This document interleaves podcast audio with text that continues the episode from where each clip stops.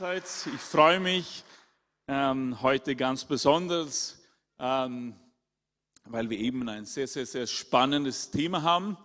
Ähm, äh, wenn ich jetzt ähm, gestresst wirke, dann ist es auch nicht wegen dem Thema, weil es ist eine meiner Lieblingsthemen und eine unserer Lieblingsthemen, sondern wegen der Zeit. Ja? Weil wir haben nämlich einen ganz, ganz tollen Gast heute bei uns und äh, ihn möchte ich auch ganz kurz, äh, bevor ich predige, vorstellen. Das ist unser Bruder Dani Walter aus Israel. Gib ihm einen kräftigen Applaus. Er ist auf einer Rundreise in Deutschland eigentlich und hat sich Zeit genommen, auch uns zu besuchen. Und in nur einigen Minuten wird er was ganz, ganz Tolles über dieses besondere Land erzählen. Und wir freuen uns schon drauf. So gut, wir haben ja eben, das hast du letzte Woche gehört von Pastor Gerd, ein Wort für das Jahr 2020 empfangen, und zwar das Wort Verbindung. Und ich möchte heute kurz darüber, kurz darüber sprechen, weil ich möchte dem Dani so viel Zeit wie möglich geben, unsere Verbindung zum Israel. Unsere Verbindung, wir als Christen, als neutestamentliche Christen, unsere Verbindung zu Israel. Und wir legen gleich los. Genau.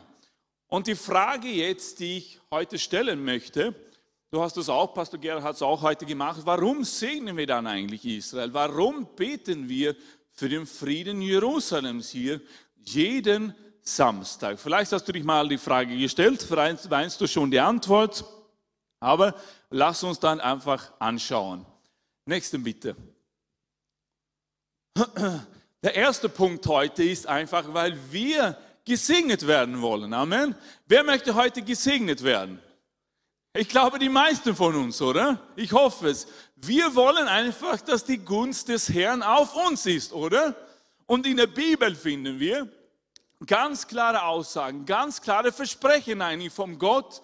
Und er sagt zum Beispiel zu dem Abraham, und du kennst diesen Vers, ich will segnen, die dich segnen und verfluchen, die dich verfluchen. Und in dir sollen gesegnet werden alle Geschlechter auf der Erde. Was für eine fantastische Aussage. Kannst du dir das vorstellen für den Abraham, wie es damals war, vor vielen tausenden Jahren? Kriegt so ein Versprechen vom Herrn. In dir werde ich alle Geschlechter auf der Erde segnen. Und die, die dich segnen, werde auch ich segnen. Und deshalb ist es halt so. Und wir kennen es auch von der Geschichte, oder? Es hat immer wieder Männer und Frauen gegeben, die auch das jüdische Volk gesegnet haben. Ich denke an zum Beispiel die Prostituierte Rahab, oder? Eine Ruth, die einfach sich entschieden haben, das jüdische Volk zu segnen. Und dadurch lesen wir auch in den Bibeln, wurden auch sie ganz stark vom Herrn gesegnet, oder? Und auch lesen wir in den Psalmen, David schreibt, bittet für den Frieden Jerusalems. Es soll denen was? Schlecht gehen. Nein, wohlgehen, oder? Die dich lieben. Es soll denen wohlgehen, die die Stadt, die Hauptstadt Israels segnen, für diese Stadt beten. Deshalb beten wir auch jede Woche für Jerusalem und wünschen Jerusalem Frieden.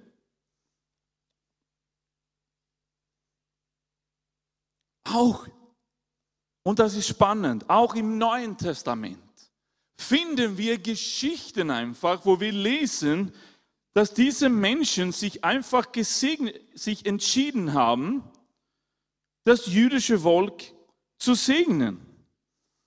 Wir lesen von dem Hauptmann, von diesem römischen Hauptmann, nicht wahr? Wo er hatte seinen Knecht und der war krank zu Hause. Und anscheinend hatte diesen Hauptmann von dieser Okkupationsarmee so viel Mitleid mit seinem Knecht, dass er bereit war, alles einzusetzen, damit dieser Diener gesund werde.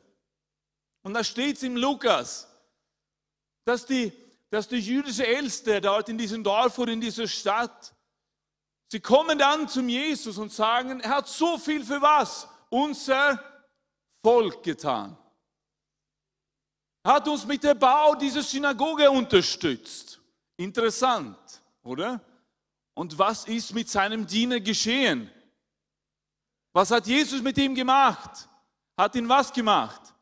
Geheilt. Spannend, oder? Er hat ihn geheilt. Nächste Folie bitte. So, wenn wir uns entscheiden, wenn wir uns entscheiden, Israel zu segnen, das Volk Israel, dann werden auch wir gesegnet. Wir werden gesegnet. Auch diesen Cornelius kennst du auch. Petrus in Apostelgeschichte Kapitel 10. Er kommt. Es steht, dass ein Engel ihm offenbarte. Warum? Es steht da auch, er hatte viele was gegeben? Viele Almosen gegeben. Er hat was ganz Praktisches gemacht, ganz was ganz Reales gemacht. Und ich bin davon überzeugt, deshalb ist er auch vom Herrn gesegnet. Wurde dann später auch ganz plötzlich im Heiligen Geist getauft. Seine ganze Familie kam zum Glauben. Was hatte er diesem Mann gemacht? Er hatte das Volk gesegnet.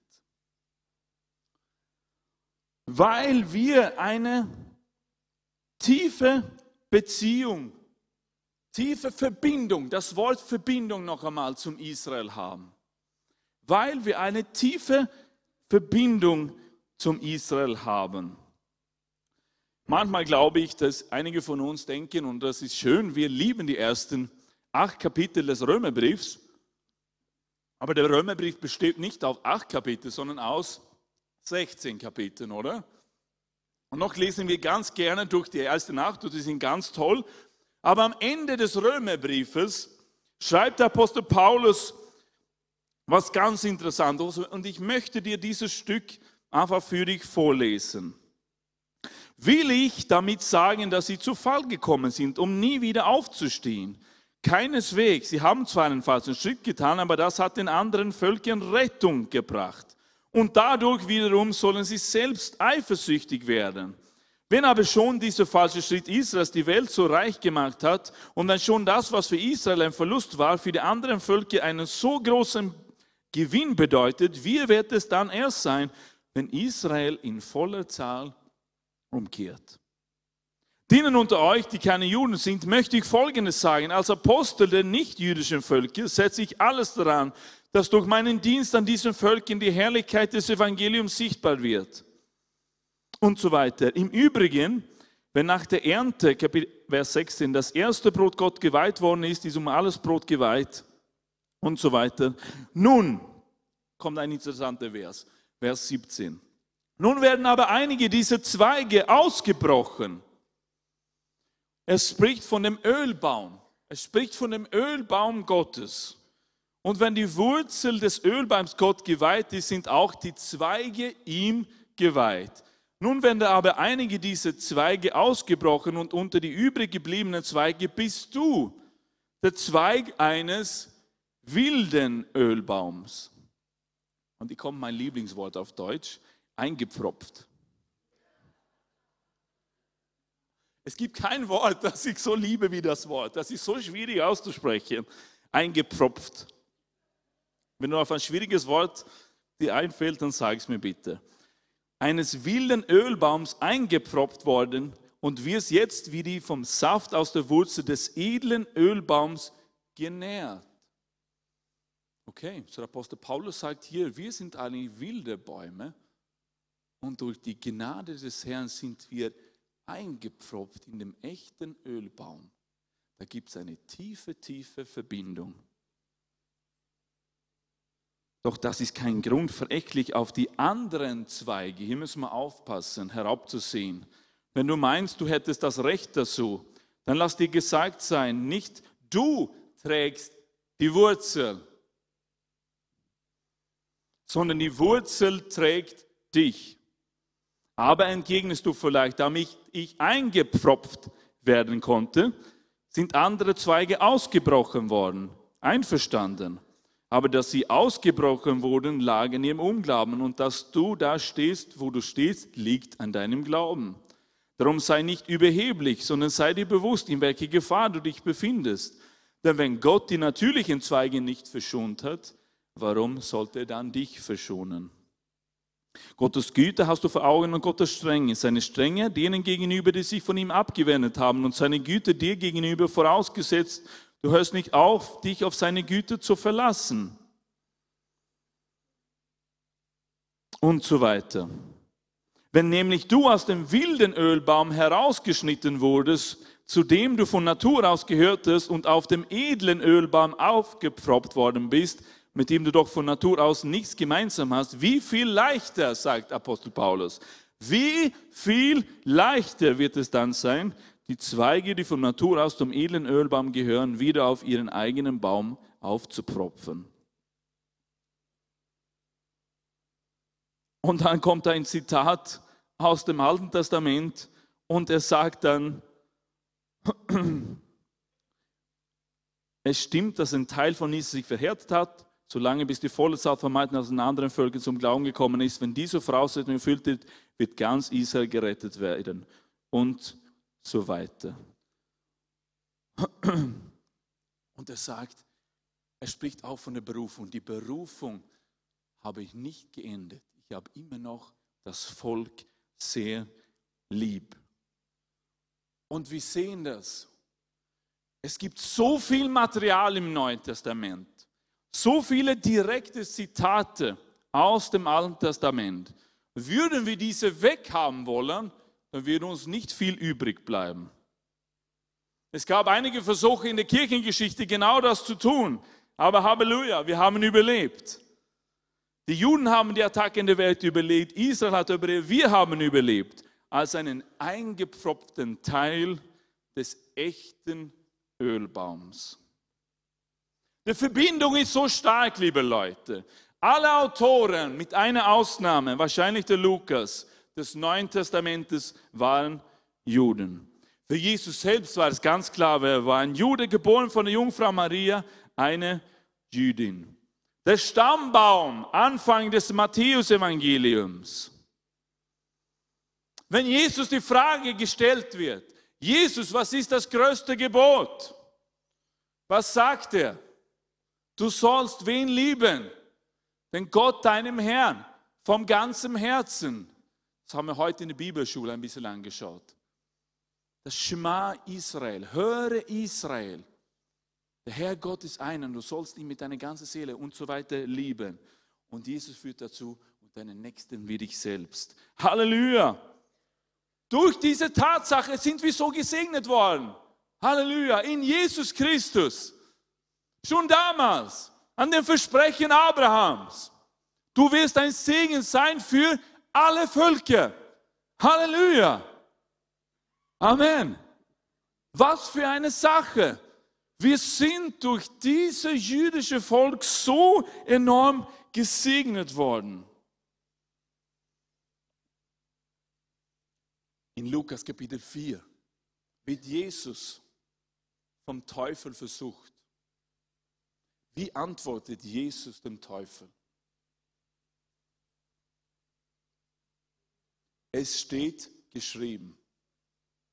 Wo war es geschrieben? Im Galaterbrief? Im Römerbrief? Nein, gab es zurzeit nicht. Aus dem hebräischen Bibel, aus dem Tanach, hat er Worte verwendet, um dem Teufel zu widerstehen. Es steht geschrieben.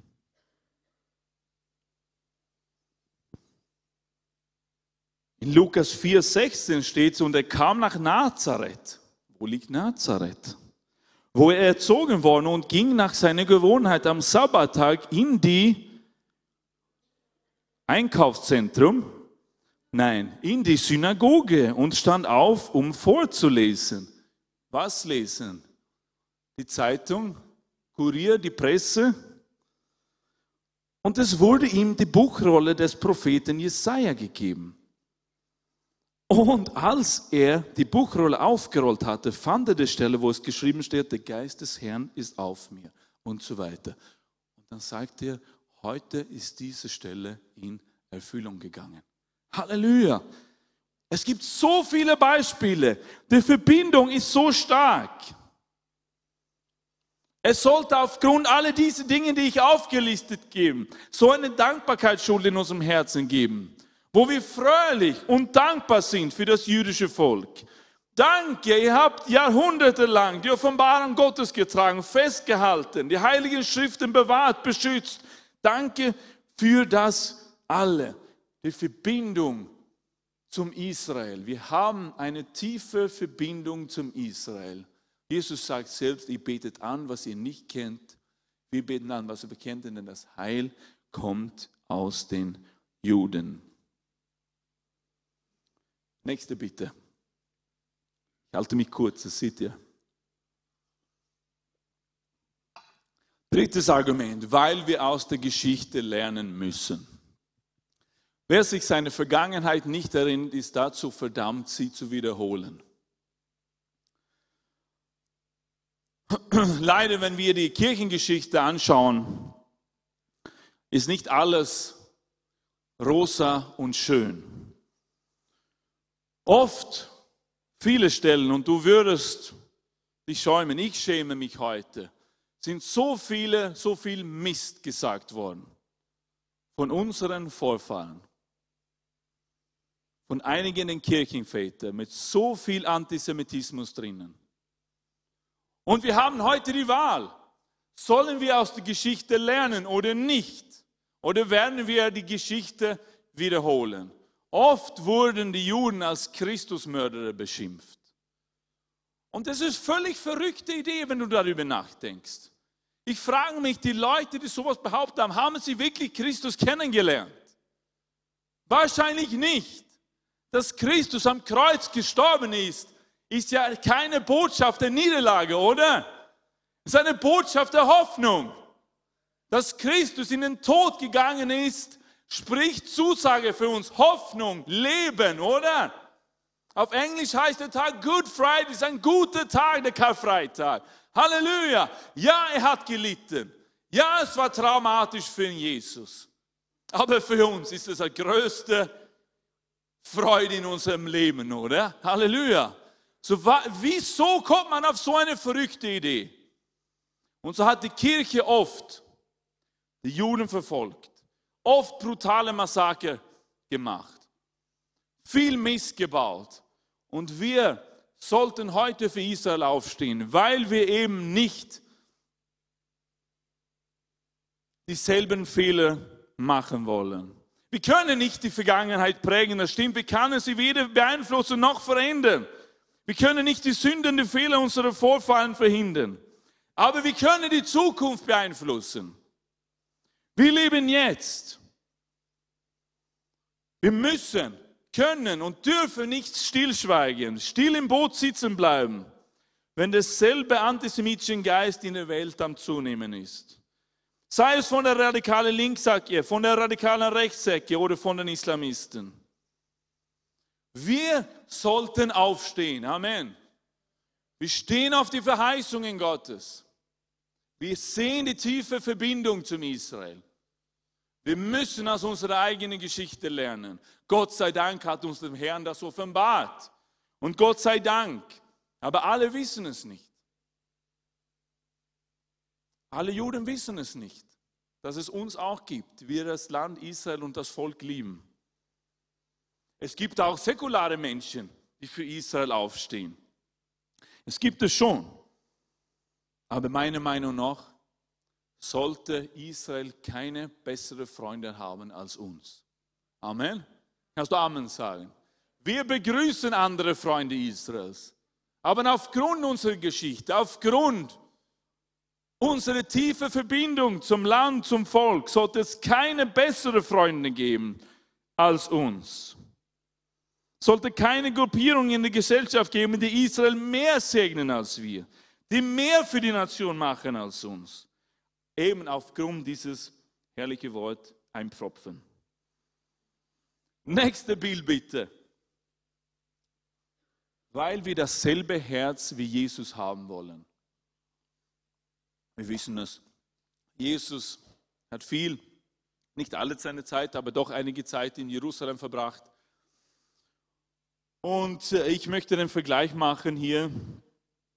Er hat natürlich geweint. hat den Zustand gesehen und hat geweint. Seine Klage kommt hier in diesem Bibelvers zum Ausdruck. Ähm, aber es ist eine, eine Klage, weil er sein eigenes Volk so ganz sehr lieb gehabt hat. Das ist ungefähr mit Eltern und Kindern. Meine Frau Maria ist heute zu Hause, weil unsere Hanna ein bisschen krank ist. Warum hat sie das getan? Weil sie sie liebt, weil sie sich um sie kümmern möchte. Deshalb tut es ihr leid, deshalb tut es mir leid. Als wir bei der Ultraschalluntersuchung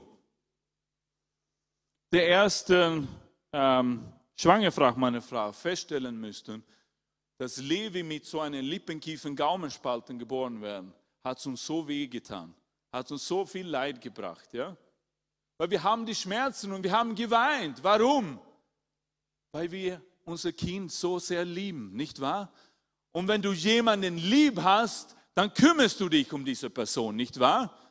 Wenn es einem schlecht geht, dann spürst du das, dann wirst du alles tun, um dieser Person zu helfen, nicht wahr? Hass ist nicht das Gegenteil von Liebe, Gleichgültigkeit schon. Wenn es mir wurscht ist, wie es dir geht, wenn es mir völlig egal ist, wie es dir geht, bin ich gleichgültig und ich habe keine Liebe in meinem Herzen. Jesus hatte so eine Liebe zu seinem eigenen Volk, zu, zum Jerusalem. Hat geweint, gesagt, oh, weil es ihm leid getan hat. Weil alle nicht an ihn geglaubt haben. Versteht ihr, was ich meine? Jesus hatte so ein enormes Herz. Hat sie nicht verworfen. Überhaupt nicht. Blödsinn. Es hat ihm leid getan. Hat geweint. So spricht der Herr, der Herrscher. Nachdem die Herrlichkeit erschienen ist, hat er mich zu den Heidenvölkern gesandt, die euch geplündert haben. Denn wenn wer euch antastet, tastet seinen Augapfel an. Gott sagt, ihr seid mein Augapfel. Das Volk Israel ist sein Augapfel. Das ist sein Herz, immer noch für sein Volk. Er kümmert sich um sein Volk. Er will, dass es ihnen gut geht. Und wir wollen dasselbe wie Jesus. Nächste. Bin bald fertig, Dani.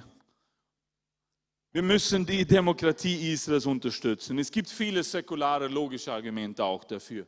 In einem Land im Nahen Osten, wo Christen, Juden und Moslems zusammenleben, die gleiche Rechte haben, die alle wählen gehen dürfen, die alle Ämter innehaben können, die alle ihren Glauben frei ausleben dürfen, ohne Angst vor den Behörden zu haben.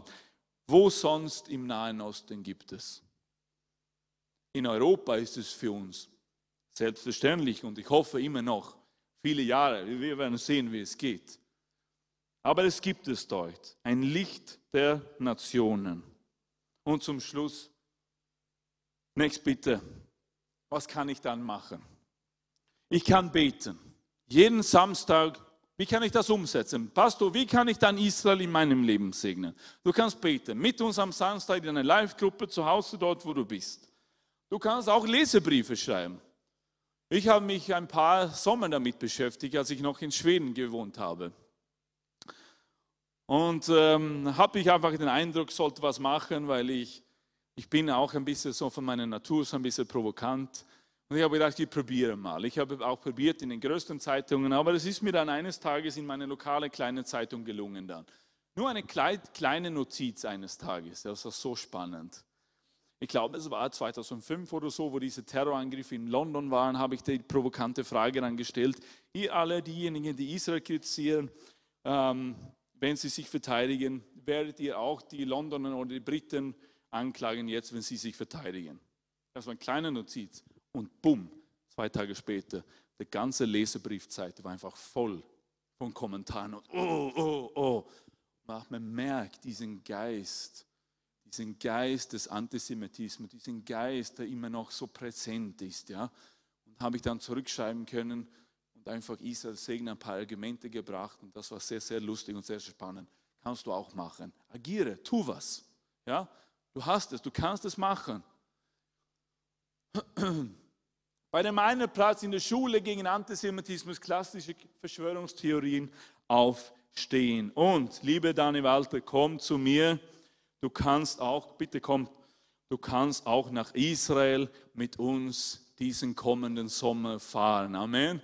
Und jetzt, ja, Amen. Und jetzt wird uns, liebe Dani Walter, einfach, ich hoffe, ich habe nicht zu viel genommen, du hast genauso viel Zeit, wie du brauchst, uns einen ganz, ganz tollen Vortrag über dieses fantastische Land geben und auch erklären, was uns auf dieser Reise wartet. Bitte schön, liebe Dani.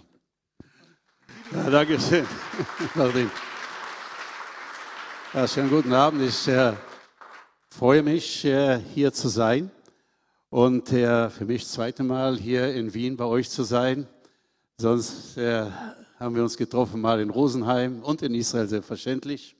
Wie gesagt, ich bin Dani. Die Frage, was suche ich hier? Ich bin ein Israeli, ich bin ein Jude.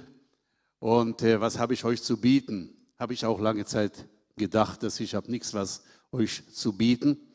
Aber ja, ich in meinem letzten Buch schreibe, Gott hat mich in die Ohren geschleppt und hat gesagt, Dani, das ist deine Lebensaufgabe.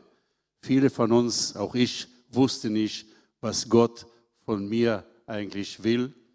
Und auf einmal finde ich mich, was Gott von mir will. Eigentlich, was er wollte von mir, ist äh, genau, was der Martin hat gesagt, die Weltleute nach Israel zu bringen, um die Herrlichkeit Gottes bei uns zu zeigen. Das ist meine Lebensaufgabe. Lange dauert, bis dass ich habe das auch verstanden. Ich, Israeli, lebte neben eine neue entwickelte Abteilung von der Uni Tel Aviv. Ich habe kein Abitur.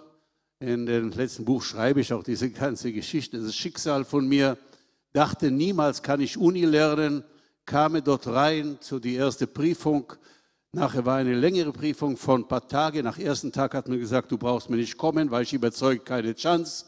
Und auf einmal nach zwei Wochen hat man mich dort empfangen. Was habe ich gelernt? Israelwissenschaft und Geografie. Mit das hat man mich gleich in den Naturschutzverein und ich habe zehn Jahre doziert in Naturschutz, alle Täle, alle Berge, Israel, Sinai damals durchquert. Ich habe Geografie und dort auch in der Israelwissenschaft auch Theologie, christliche Theologie gelernt. Und äh, was ich habe gemacht, ich habe bei Schulenseminare, weil da war gebunden zu der Uni, bei die neu zukünftige Lehrerin, meistens war das Lehrerin, genommen, den Bibel und mit die Bibel in den Land gegangen und habe gesagt, Leute, es ist alles bei uns passiert. So ist es. Hier könnt ihr mal sehen, ja, wo Moses gegangen, warum hat er so gegangen, warum so, warum hat David Jerusalem gewählt und so weiter und so fort. Und ich dachte, okay, du bist gut für die Israelis, was hast du mit den Christen zu tun? Und wieder Gott in die Ohren hat mich gezogen. Ich habe damals mehr landwirtschaftliche Leute gemacht, Touristen gar nicht fast. Und dann mein Chef sagt mir, Dani, es kommt hier eine ganz theologische australische Gruppe mit äh, alles von was christlich ist, von einem Bischof, Professoren in Uni, eher christliche Professoren, eher Freikirche, evangelisch. Und äh, ist gesetzlich bei uns, dass du musst einen Reiseleiter haben äh, in Bus. Das ist ein Gesetz. Du sollst der ja sein, der sitzt dort hinten im Bus und sollst der die Gutscheine bei den Hotels geben. Also das war die Aufgabe. Und so, erste Mal gehe ich mit einer christlichen Gruppe und sie, ja, lesen von Buch sehr schön. Und dann äh, auf dem Karmel irgendwo sagen sie, Danny, Vielleicht kannst du uns auch was erzählen. Es fängt an mit den Frauen, mit den Blumen, weil ich Naturschutzverein. Und dann habe ich genommen die Bibel und habe gelesen im ersten Buch Moses, 14 Kapitel, die Segen von Jakob an Issachar. Und habe ihnen gesagt, was versteht ihr von diesem Segen, was ich habe mit meiner Lehrerin gemacht, weil wenn du kennst nicht den Land, die Situation vor 3000, 4000 Jahren, in den Land kannst du das total nicht verstehen. Aber ich dachte, Sie, Theologen, Professoren und so weiter, die werden es alles wissen. Bahnhof, nix. Dann habe ich gesagt, komm, lesen wir das nochmal und nochmal und nochmal. Dann haben wir gesagt, Nuff, kannst du uns mal erklären? Dann habe ich genommen, guck, der Tal, Knaaniten, ich will jetzt das nicht diesen Thema nehmen, am Ende, dass ich habe ihnen gezeigt, dass der Land, dass du die Bibel ohne des Landes kannst gar nicht gut verstehen. Du kriegst auf ein ganz anderen Bild in dem Moment, wo der Text mit der Landschaft zusammen ist gebunden. Diese Professoren haben gesagt, Dani, hier ist die Bibel und von diesem Moment, wir sitzen hinten und du fangst uns an zu lehren, wie die Bibel in den Land zusammenpasst. Das ist eigentlich der Anfang und das ist auch der Seidenfaden, das in unsere Touren läuft. Bedeutet, wir versuchen erstmal Bibel auf den Land zu bringen, fragen, warum hat Gott Abraham, Isaac, Jakob und Moses in die Wüste geschickt? Weil die Wüste war die Schule Gottes. Warum hat er Jesus zum See Genezareth gebracht? Warum David hat Jerusalem gewählt? Warum Jesus lasse ich erkennen in Caesarea Philippi? Das sind alles Sachen, das mit der Geografie und die Umgebung geht. Ein weiteren Thema, das nicht weniger und vielleicht auch faszinierend, und das ist, dass wir leben in spannende Zeiten heute. Und das ist die Zeiten, wo Gott erfüllt, was er hat die Propheten versprochen, dass er wird von die ganze ja, Welt die Kinder Israel wieder zu ihrem Heimatland bringen und wird sie dort segnen. Und wir können sehen, wie heute mehrere und mehrere Prophezeien, das damals wurden gesagt, heute eigentlich stattfinden. Und das ist der zweite Seidenpfade, das in unsere Tour wird durchgehen. Ich äh, werde jetzt euch etwas Israel in eine schnelle Läufe durchgeben. Ich werde anfangen mit allgemein über Israel mit ein paar Worte und nachher auch, was wir wollen in August mit Martin er zusammen äh, durchführen. Er, so dass das ist, was wir werden machen. Ich immer habe gerne diese Landkarte euch zu zeigen, weil in dieser Landkarte sehen wir groß aus. Die Wahrheit, dass der Land Israel ist klein, ungefähr ein Viertel von Österreich. Krach machen wir wie Amerika, aber wir sind ein solcher kleiner Land. Er, aber wenn ich bezeichne diesen Land, sage ich Land die Gegensätze. Weil wenn ich bin heute von München herübergekommen, bin ich schon mehr oder weniger zweimal Israel durchgefahren. Aber es war kalt in München und kalt hier. Grün in München, grün hier. Wenn ihr guckt auf ein Land, könnt ihr sehen, oben Schnee. Dort ist der Wetter wie bei euch in Österreich auf die Alpen. Dort regnet oder Schnee haben wir ja, dieses Jahr sowieso viel, ungefähr drei, vier Meter Schnee oben. Und im Sommer, wo nebenbei, ich verspreche euch, im Sommer nicht ein Tropfen Regen, bloß Gas, hohe Temperaturen. Bei uns der Regen kommt bloß im Winter und äh, man redet bei uns auf 24 Regentage im Jahr. In jedem Fall dort oben im Sommer haben wir ungefähr 12 Grad. Die Niederschläge reden wir auf ungefähr anderthalb Meter, also 1500 Millimeter. Wenn ich fahre runter, sieht ihr, es alles gelb. Unten haben wir Elat. Elat hat, das ist der Teil mit dem Roten Meer, dort regnet es bloß 7 Millimeter Regen. Und wenn dort oben in August ist 12 Grad, dort haben wir 42 Grad. Manchmal diese ganze Differenzen, ich weiß nicht, wenn es geht, ja, passieren auf ganz kleine Entfernung, weil hier habe ich jetzt genommen das und das. Aber wenn wir nehmen, zum Beispiel, hier haben wir Jerusalem. Jerusalem hat Wetter wie in Griechenland, wie in Rom, ja. Bedeutet, wir sitzen 800 Meter über dem Meeresspiegel, haben an die 600 Millimeter Regen und 28 Grad im Sommer. Das ist Jerusalem. Wenn ich fahre bloß 16 Kilometer zum Osten, 16, 17 Kilometer, hier habe ich 600 Millimeter Regen, hier habe ich bloß 50 Millimeter. Und wenn in August Mittag, hier haben wir 28, hier haben wir 40. Du fahrst 20 Minuten von Rom nach Agadir. Und diese ganzen Wetterarten, das Fallen auf einen bestimmten Boden, bauen auch eine interessante Natur und hat einen sehr großen Einfluss auch auf die Geschichte des Landes in die ganze Zeit. Durch das, dass halbe Milliard Vögel fliegen über Israel zweimal im Jahr und bringen Samen von Norden und von Süden, hat Israel dreifache mehr Wildpflanzen, was ganz Österreich. Weil sie bringen und fallen die Saat von Europa, fällt die Saat von Afrika. Man sagt, dass wenn das fällt von den Vögeln auf den Kopf, bringt das Glück. Ich sage, der Glück ist, dass keine Kühe fliegen oben. Stellt euch vor, von einer Kuh auf den Deckel zu kriegen, ist sicher nicht sehr gesund. Aber das baut den Land sehr interessant. Und in unserer Tour versuchen wir von alles sehen. Der Land Israel saß auch in die Mitte die alte Welt. So die ganze Kultur, das wir finden auch im Alten Testament und im Neuen Testament, spielten eine Rolle. Wenn das waren die Assyrer, die Babylonien, wenn das waren die Persien, alle spielten ja eine Rolle. Nachher die Römer, die Griechen, die Kreuzritter, alle waren hier in unserem Land und ein Pflanz von Israel. Ich fange an mit Bildern, das gehen in den Norden Israel, so etwas der Norden Israel. Etwas oben könnt ihr sehen, den Berg Hermon, so sieht er aus. Also wie bei euch die Alpen. Und hier machen wir euch Konkurrenz. Wir haben auch ein Skigebiet. Zwei Tage im Jahr kann man dort Ski machen. Und die Umkosten den ganzen Jahr auf diese zwei Tage. Billiger, drei Wochen in Österreich Ski zu machen, darum fahren wir nach Österreich.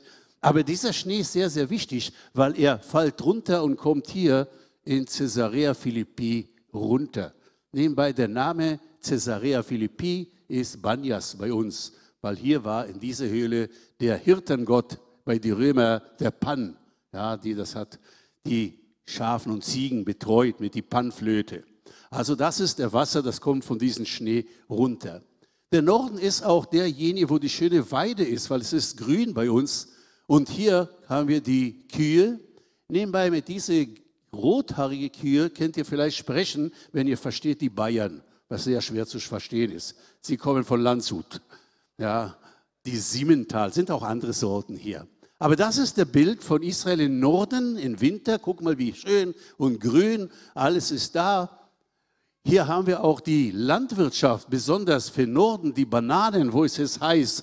Und ihr werdet in Hotel sein, wo schöne Bananen dort wachsen. Die herrliche Weintrauben. Bei uns der Wein ist sehr, sehr gut, weil wir haben Sonne genug, verschiedene Felsenarten, von die Wüstewein bis Golanhöhenwein. Also Wein, das ist mein Lieblingsbild, weil das ist meine Orangen in meinem Haus. Und ich kann in Deutschland oder in Österreich keine Orangen essen. Ich bin gewöhnt von Baumpflücken, schmecken sie ganz anders. Was bei euch?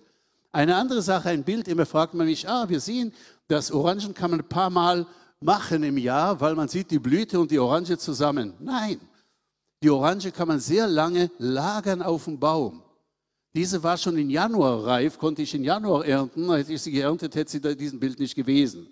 Aber das ist schon im März, hat man sie gelassen und so kann sie auch bis März bleiben. Aber wenn wir haben sie geerntet, bloß einmal. Meinen Stolz mit der die Erdbeeren, weil das hat mein Onkel reingeführt nach äh, Israel, ja, er, die, die Erdbeeren unter die Folie und ich werde dazu nachher noch kommen, das unten ist die Tropfsystem, das gibt uns größere äh, Erträge. Mein Onkel hat bekommen 15 Tonnen per, äh, per Hektar. Heute mit der modernen Bewässerung haben wir schon 60, 70 Tonnen per Hektar. Fangt an von Oktober, November bis Mai. So als wenn ihr kriegt Januar Erdbeeren, ist das von uns.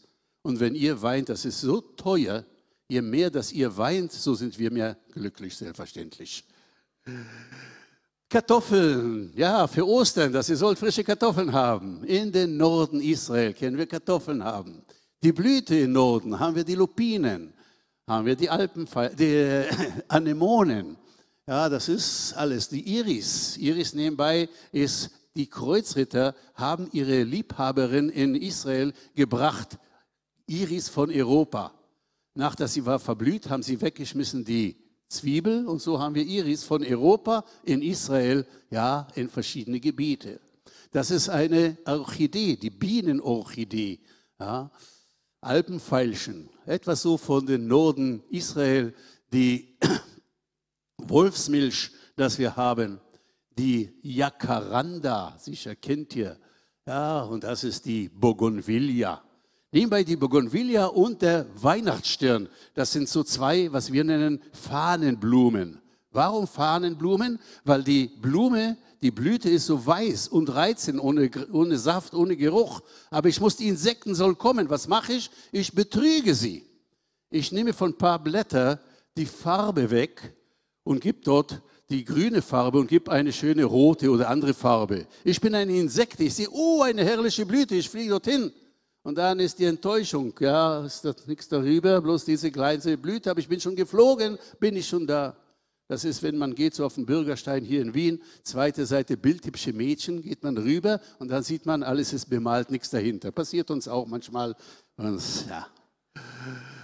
Feigenkakteen, Leute nicht essen. Voriges Jahr ist mir passiert, dass eine Frau eine schöne Feigenkakteen hat reingebissen. Eine ganze Woche haben wir die Stacheln rausgezogen. Ja, der schönste Tier Israel und hier vielleicht noch ein, doch ein Wort über die Übersetzung des Bibel. Äh, ich habe oft Konflikte mit der Übersetzung des Bibel, weil zum Beispiel in Hebräisch haben wir drei Arten von Wüste nach Extrem, aber die Übersetzer konnte das nicht Wüste, Wüste, Wüste. Manchmal die Wüste oder die Übersetzung ist richtig. Man muss ändern. Diese Gazelle ist das schönste Tier Israel, der Majestäter-Tier. Und dabei sehen wir auch, der Land Israel nennt sich oft der Land die Gazelle. Im zweiten Buch Moses beweint der David des Todes von Saul und sein Sohn Jonathan, der beste Freund.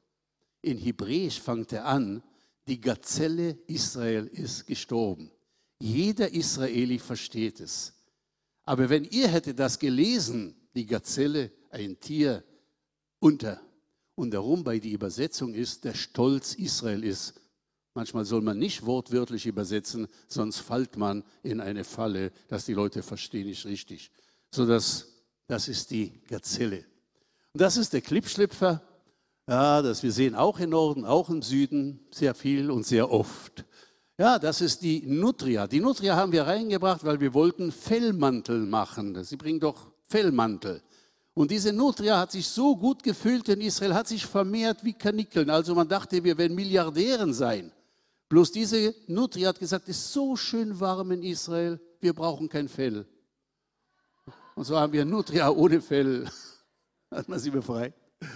Ja, die Feuersalamander.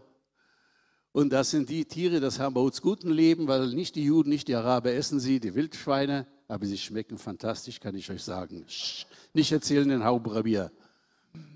Und dann kommen wir zu die zweite Seite, die Wüste. Immer die Leute denken, die Wüste, boah, sie ist langweilig, aber sie ist fantastisch. Die Wüste ist sehr, sehr schön. Die erste Sache ist, dass hier die Jahre, dass der Wasser und Sand und Wind die Felsen geschliffen hat, ja, kannst du sehen. Bei euch die Alpen sind sicher auch herrlich, bloß sie sind bedeckt mit Wald. Hier ist kein Wald und darum sieht man das. Nebenbei, meine Frau sagt dass ich bin schuld, warum ist kein Wald? Jede Nacht säge ich einen Teil von der Wüste runter. Sie muss darum mit Oropax schlafen, was soll man machen? Ja. Aber die Wüste ist fantastisch, die Frage, welche Arten. Hier haben wir Granit, wie auf eure Alpen teilweise. Der Sandfelsen ist sowieso ganz schön. Guck mal, wie schön der Sandfelsen. Ja, mit die schöne Farben, das Oxidieren sich. Wir haben nachher unter Masada neben Toten Meer wieder ein sehr schöner weicher Felsen. Wir kommen jetzt zu die schroffe Felsen, Kalk, Dolomit, was ihr habt auch hier, auch bei uns, wo man kann sehr schön Bergsteigen. Und wir kommen zu die Wasserader in die Wüste. Wenn im Norden war das der große Wasser, die große Quellen mit den vielen Wasser hier, der Tropfen etwas Wasser, das ist schon etwas Wasser in die Wüste. Und das ist unser Schaffhausen in die Wüste. Ja, die große Wasser, ja, könnt ihr sehen, Wasserfall in die Wüste.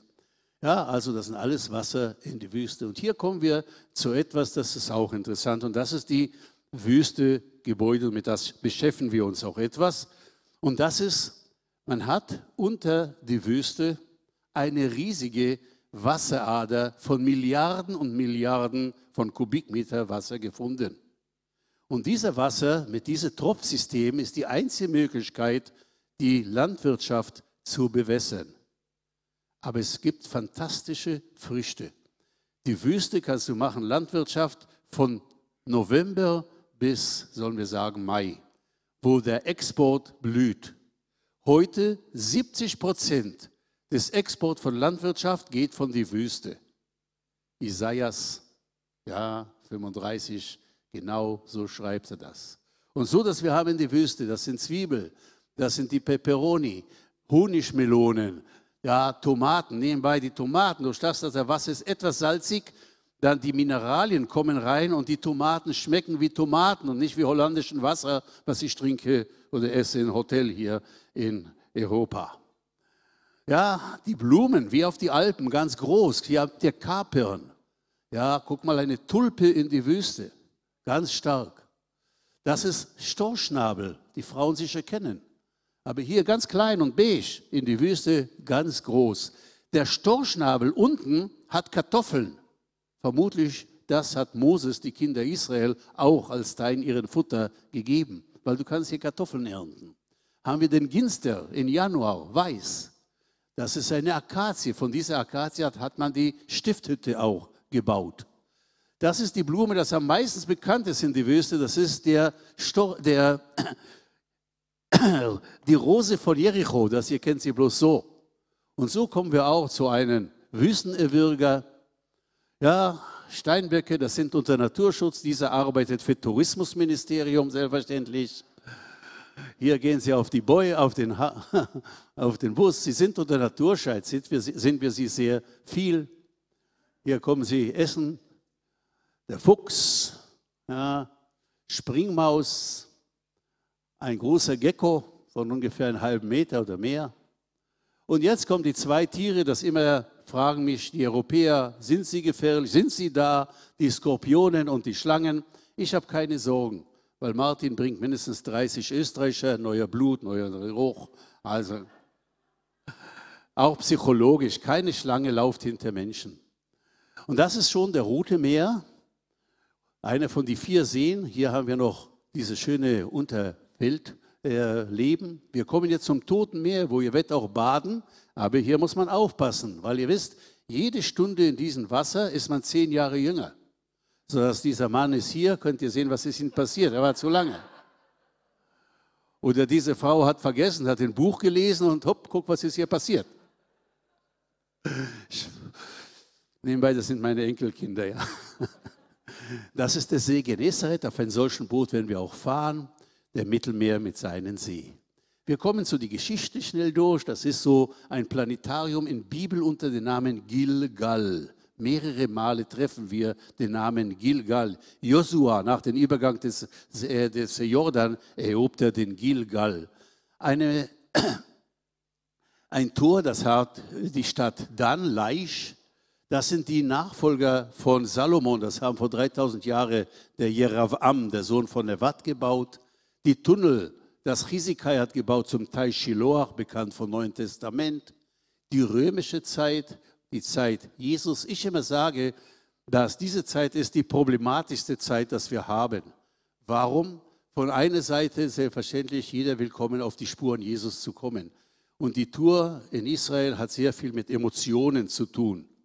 Ja, und darum immer kriegen wir die Komplimente. Wow, Dani, du bist der beste Reiseleiter die Welt. Darum gebe ich auch den Martin niemals einen echten Reiseleiter in Israel. Ich bin der, Sie sollen nicht mal einen guten kennen. Alle sind in Ordnung, alle sind gut nebenbei. Die Sache ist ganz einfach, dass die Tour in Israel sehr viel mit Emotionen gegenüber meine Kollegen in Schottland oder ich weiß wo. Wo dort kommst du, hörst die Geschichte, sie kommen von hier raus und von dort raus, von hier rein, von dort raus in Israel, wenn ich sage, Leute, morgen, wenn wir am See Genezareth fahren, Nazareth, äh, Jerusalem, die Wüste, der Herz geht auf, die Ohren spitzen sich, die Augen gehen auf. Und dabei eigentlich machen, was ich habe gesagt, die Bibel auf dem Boden. Und dabei ist das viel, viel mehr Emotionen. Es ist aber auch problematisch. Darum sitzen wir in die Herzen von der ganzen Welt. Und ich weiß nicht, was kann passieren. Ich weiß mich in Madagaskar oder in Oman oder in Jemen wenn etwas passiert Kleines in Jerusalem, solche Schlagzeilen. Auf einmal sind wir jetzt mit Iran dort gebunden. Was haben wir mit Iran zu tun? Sie hassen uns, okay, aber sie hassen uns schon so 30, 40 Jahre. Hat sich nichts geändert. Und darum denkt man, wie gefährlich ist, nach Israel zu kommen. Leute, es ist gefährlicher, auf die Autobahn bei euch zu fahren. Gott sei Dank, bis heute ist noch nicht ein einziger Tourist wegen Terror in Israel ums Leben gekommen. Also, ja, ich hoffe, es wird auch so weiter sein. Aber das kann man nicht sagen auf London und Paris. Also, Jesus-Zeiten haben wir hier die Aquädukte. Wir kommen zu die erste christliche Zeit, die schönen Mosaiken, die islamische Zeit, Kreuzritterzeit mit die Gotik und die turkische Zeit. Also das ist so die Zeiten in Israel haben die Religionen, haben wir den Islam, haben wir die Christen, haben wir die Juden und die Bahaien in Haifa. Die Trachten von allen Religionen sind viel, viel und man kann gar nicht so viele Bilder, weil das ist der Islam mit seinen verschiedenen Trachten, die Beduinenfrauen, die Juden, eben die Klagemauer mit ihren verschiedenen Trachten, die christliche Welt könnt ihr sehen, die griechischen Orthodoxen, ja, weiterhin griechischer Orthodox, die Franziskaner, die Kopten, Abessinien, eine Nonne, Karmeliternonne, ja, das sind die Armenier. Nebenbei, man sagt, dass der Hauptmann von Kapernachum, er hat den Christentum nach Armenien gebracht. Darum ist, du hast ihn erwähnt, ganz einfach, darum ist er der Heilige in Armenien. Ja, wir kommen zu einer Benediktinerin und die Pravoslaven. Ja, ich habe gesprochen über diese Vogelwanderung, das geht von Europa runter. Also eine halbe Milliarde Vögel, das kleben über Israel. Das ist ein sehr schöner Vogel, das ist am Toten Meer. Guck mal, der kommt bei mir auf die Hand zu essen. Ich bringe ihm immer Apfel, dann hat er das sehr gerne. Ja, das ist ein Kormoranen-Eukalyptus. Ja, das sind die gefährliche Tiere, die Störche, das bringen die Kinder. Ich immer sage, Leute, aufpassen, weil Sarah war 90 Jahre, wo sie hat den Isaac bekommen. Also bis 90, ja, aufpassen. Gänsegeier und das sind die Pelikane. Das fliegen über Israel. Das ist der schönste Vogel, das ihr werdet auch miterleben. Der, der Bienenfresser, das kommt im Sommer nach Israel. Ja, wir gehen jetzt durch schnell so die Tour, das wir haben. Wir fangen an, dass wir von Tel Aviv kommen hier runter in die Wüste. Das ist auch der Kontrast. Man kommt von grün Österreich, bumm, rein nach Israel und gleich in die Wüste. Das habe ich sehr gerne, das Kontrast, die Wüste durchzubringen. Das ist so, was man sieht auf dem Weg. Ja, auch eine berühmte Schild muss man auch vielleicht auf die Autobahn machen aufpasse, Kamele, bei euch sind sie vierbeinige, bei uns, ah nein, bei euch sind sie zweibeinige manchmal, bei uns sind vierbeinige. Das sind so die Einheimische, die Beduinen mit ihren Clans und wir kommen zu einem sehr schönen Kibbutz. Dort werden wir übernachten, also auch wieder Leben von Kibbutz. Wir kommen zweiten Tag, wo wir in die Wüste kommen, machen Revivi, machen Beersheba und nachher zu den Beduinenkampf. Dort werden wir auch übernachten. Immer haben wir selbstverständlich die Bibel in die Hand, die Verse von Bibel. Nicht alle, weil sonst bleiben wir eine Woche in einem Platz. Dann versuchen wir etwas die Bibel erleuchten. Wir kommen Beersheba, die Stadt von Abraham, Isaac. Das, äh, hier ist ein Altar. Das ist der Brunnen, eine die Brunnen, das in Beersheba bis heute noch da ist, die antike Stadt Beersheba. Das war der Weg zu die große Zistern, das in Beersheba hat man den Wasser verwahrt. Das ist die Zistern selbst, also Beersheba. Und dann verstehen wir auch, warum Beersheba, was war besonders in Beersheba, wieder, warum Abraham in Beersheba. Dieser ganze Tag eigentlich befasst sich, warum Gott hat Abraham, Isaac, Jakob und Moses in die Wüste geschickt. Was ist besonders in die Wüste, um eigentlich uns die Grundlage, unseren Glauben, unseren Benehmen, unsere Kultur ist von dort und die Einheimische, die Alten bis heute halten noch Grundlage sehr viele Sachen, das Jesus später lehrt. Wir kommen nach Revivim, ein Kibbutz in die Wüste und hier können wir sehen, wie Gott eigentlich hier er ja den Wunder gemacht hat, dass die ganze Negev-Wüste, zwei Drittel Israel, gehört zu Israel. Wegen einer kleinen Gag, werde jetzt nicht das bloß erzählen, aber hier können wir sehen, Revivim, ein Kibbutz in die Wüste. Das schon damals, die, bevor die Entstehung des Staates Israel schon war da. Hier etwas die äh, Bäume und das sind die Oliven, das wieder, was ich habe gesagt, bewässert von diesem Grundwasser, das er macht die Wüste grün. Ihr müsst verstehen, dieser Gebiet, das ihr seht jetzt so grün, das war ein Platz, dass die Einheimischen haben gesagt, das ist ein Platz, wo nichts wächst. Und heute eine Oase. Ja, wir fahren jetzt in die Wüste, dann sehen wir etwas die Atmosphäre, die Landsleute von der Wüste, die Beduinen mit den Schafen und Ziegen, Kamele, das drehen sich dort und dann kommen wir zu dem Gebiet des Grab von Ben Gurion. Wir befassen uns mit dieser Bewässerung, das ich habe schon gesagt, ist eine besondere Bewässerung und wir kommen hier rein, da sind dort immer die Steinböcke zum Grab von Ben Gurion, etwas den heutigen Tage und über Ben Gurion zu sprechen, der erste Premierminister Israel. Und von hier haben wir den Blick auf den Zinnfluss, wo Moses mit den Kindern Israel durchgegangen ist. Wieder eine ganz interessante Geschichte. Moses, anstatt gehen, 100 Kilometer weniger zu die Berge, macht einen riesigen Umweg und kommt durch Jordanien, stirbt in Jordanien und kommt von Jericho rein. Und das ist der Zinnfluss, wo Moses durchging und wir haben diesen Blick. Wenn man die Kamera umdreht, also wir stehen jetzt auf diese Richtung, ich mache so, dann haben wir diesen Blick, den herrlichen Blick auf diese schöne Landschaft. Wir machen einen Spaziergang, sehr, sehr schwer und weit, ungefähr ein Kilometer einfach flach. Es wird aber dort, wir machen das frühmorgen, das soll nicht zu heiß sein, und kommen zu einer Wasserader. Eine mehrere Wasserader, das Moses hat vermutlich benutzt auf den Weg mit den Kindern Israel. Herrliche Blicke, eine Schlucht von circa 100 Meter in diesen schönen Berg. Das ist von oben der Blick an diese Schlucht. Ja, und das ist äh, unser Stammchauffeur, hast du ihn, ja, den Schwager. Saga, und das ist vielleicht auch zu verstehen, immer denkt man, Juden, Araber durch die Presse, wir sind Feinde, die Muslime, das sind doch schlimme Leute. Ich leide diesen Mann schon ungefähr fast 30 Jahre. Ich sehe ihn mehr als meine Frau und wir sind die beste Freunde. Er ist ein Muslime. Ja, Tscherkesse, aber ein Muslime.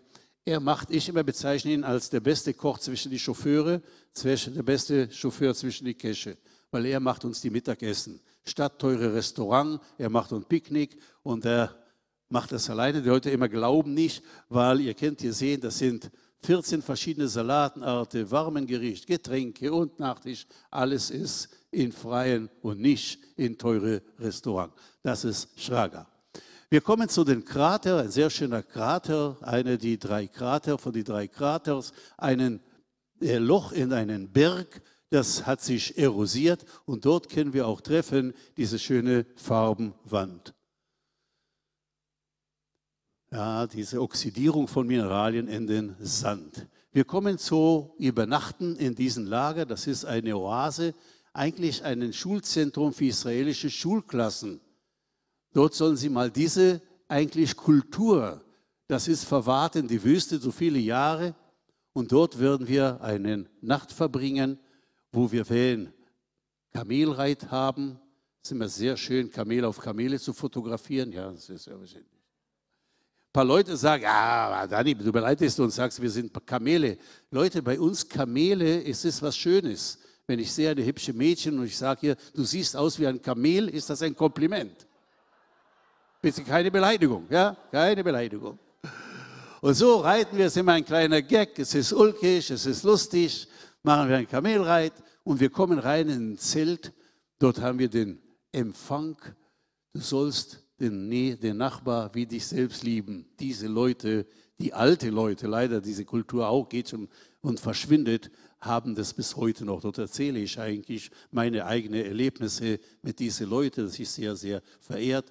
Jetzt vor zwei Wochen war ich wieder dort in die Privatzelte. Dann sitzen wir und wir erleben das. Und nachher essen wir auch Abend, einen ganz besonderen, ja, einheimischen Abend mit diesen Beduinen. Ja, wir kommen zu dem Tag, wo wir fahren rauf bis zum See Genezareth. Wir fangen an auf Masada, wo der Herodes das gebaut hat zum Weglaufen von den Römern und nachher diente als eine Festung gegen die Römer. Da wo die Juden die letzten drei Jahre bekämpft haben, die römische Lager ringsherum Masada. Hier habe ich wieder den Vogel auf meine Hand, immer hat man gerne mich fotografieren mit dem Vogel auf die Hand.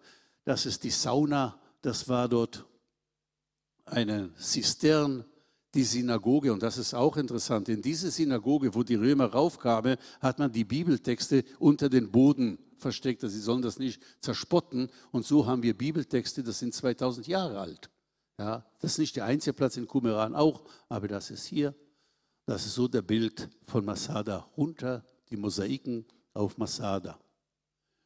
Ja, und dann äh, kommen wir mit einem Blick rein zu die Oase Engedi, bloß von oben machen wir, weil wir haben keine Zeit dort die Wanderung rauf machen, ist auch heiß in August. Engedi, wo der David versteckt sich von Saul in die Höhle und schont sein Leben. Wieder ganz interessante äh, Geschichte zum Verstehen, den Charakter des Menschen David. Also das ist die Oase Engedi. Und dann kommen wir zu etwas, das auch ganz interessant ist. Und das ist der Tote Meer, sein Wasserspiegel senkt. Man hat das gemossen schon ungefähr 130 Jahre. Wir sehen, wie er geht runter. Und in diesem Gebiet, wo direkt vis-à-vis -vis den Tempelberg in Jerusalem, Berg Moria, in diesem Gebiet auf einmal der Wasser, was versickert in, Berg Moria, kommt raus und baut uns eine riesige Oase mit Fische, der Wasser bedient für äh, Gewürzpflanzen und für Landwirtschaft.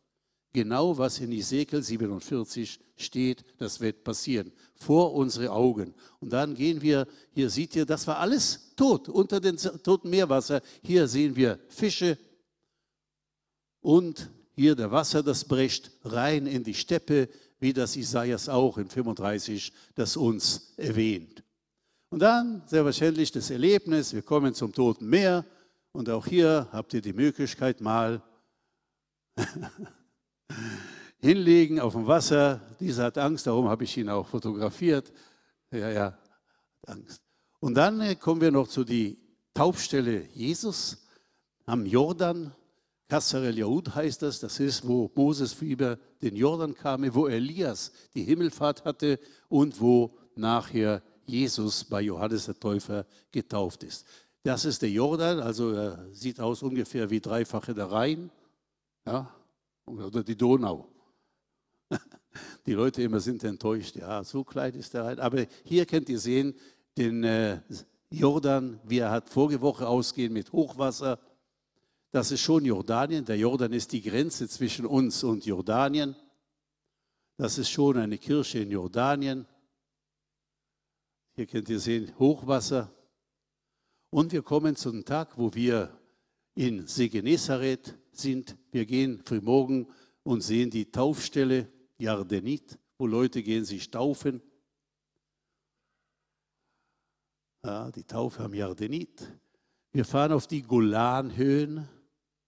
Hier können wir, in August wird kein Schnee sein. Aber wie gesagt, die Bunkers gegenüber Syrien, die Kühe, das ich habe vorhin gezeigt. Und dann machen wir den Spaziergang in die Quelle, die mittlere Quelle von die drei großen Quellen, das bringen den Jordan, Quelle Dan, auf meinen Namen ist sie genannt, selbstverständlich. Ja. Hier saß der Stamm Dan und wir besuchen diese Altäre, das der Nachfolger von Salomon gebaut hat und hier hat er den goldenen Kalb gehabt. Ja, Tor, die Israel, Mauern, die israelische Zeit. Und dann kommen wir zum See Genezareth. Schöne Stimmungbilder. Eine Bootfahrt auf dem See mit diesem Holz. Das ist der Dani, wirft ein Netz, wie sie haben mal Fische gefangen.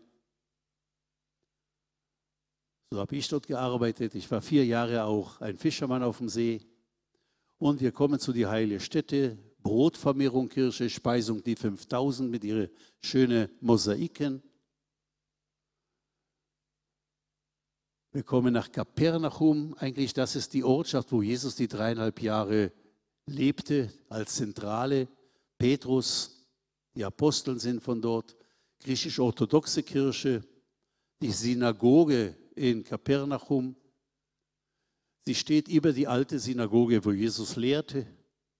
die Ornamente, dass die Synagoge dekorierten und das ist die katholische Kirche darauf. Und dann noch einen Höhepunkt, Berg der Seligpreisung. Ja, die Vater Unser wurde hier gelehrt. Ihr seid der Salz des Boden. Eine sehr schöne Kapelle mit einem herrlichen Blick auf den See und sehr schön gepflegt. Wir kommen zum fünften Tag, wo wir fahren durch Beit die römische Stadt, rauf nach Jerusalem. Beit eine von den zehn Städten, wo Jesus lehrte, die Dekapolis. Sehr interessante archäologische Ausgrabung. Das wurden jetzt herausgebracht, die schönen Formen dieser Stadt. Sauna, der Cardo, Hauptstraße. Und das war der alte Hügel, wo die Leichen von Saul und Jonathan wurden dort aufgehangen. Wir kommen zu Jerusalem, der Traumbild, der Ölberg mit dem Blick runter auf die Stadt. Der Palmsonntagweg und hier der Tor, der Goldene Tor. Wir gehen den Palmsonntagweg runter. Dominus Flevit, was wurde hier geschrieben? Jesus weint auf Jerusalem. Und wir kommen zum Garten Gethsemane, wo der Verratungkuss ist und hier haben wir die alte Olivenbäume und die Kirche im Garten Gethsemane, Kirche, alle Nationen mit diesen schönen Mosaiken. Ja, wir gehen die Via Dolorosa, fangen an den Teich Bethesda, wo Jesus heilt den Gelähmten, das lag dort 38 Jahre, und kommen zu den St. Anna Kirche. Dort muss man singen, ja, Pflicht, die schönste Akustik Jerusalem. Und dann gehen wir rein durch den orientalischen Bazar. Könnt ihr sehen. Und dort läuft auch der Kreuzweg, die Via Dolorosa auf seine Station, der Lithostratus, der Steinbogen und die verschiedenen Symbole, Stationen auf dem Weg bis zu die Grabeskirche. Simon von Cyrenien, Veronika. Und das ist schon die Grabeskirche mit Golgatha Balsamierung Felsen und Grab Christi. Ja, wir kommen zu dem sechsten Tag, Museum Israel mit Schrein des Buches und das Modell von Jerusalem, Zeiten Jesus. Eigentlich etwas später, aber kann man sehr schön sehen, wie die Stadt in Zeiten Jesus hat ausgesehen. Die Türme über den Palast von Herodes, die Menora, der siebenarmen Leuchter, Knesset und unser Chaotenhaus, die Knesset. Wir haben dort 120 Chaoten. Ihr habt mehr, nein? Wie viele sind bei euch? Mehr. Oho. Ja. Bei uns sind sie aber sehr schlau. Sie haben auch 120 Intelligenzquote. Ja, alle zusammen, nicht einzeln. Nichts übertreiben. Ja? ja unsere Politiker. Bloß Chaos bauen sie. Dann gehen wir rauf den Herzlberg. Grab von Rabin, Herzl, das war ein Wiener, muss man auch sagen. Auch das ist nicht hier geboren, aber er lebte hier. War auch zuerst hier beerdigt nebenbei. Er, plus 48 hat man seine Gebeine von Wien nach Jerusalem gebracht, er ist hier gestorben. Ja, und dann die Gedenkstätte Yad Vashem, der Holocaust-Gedenkstätte. Ja, das wir besuchen auch und eine Synagoge in diesen Holocaust-Gedenkstätte. Ja, wir kommen zu den sieben Tag.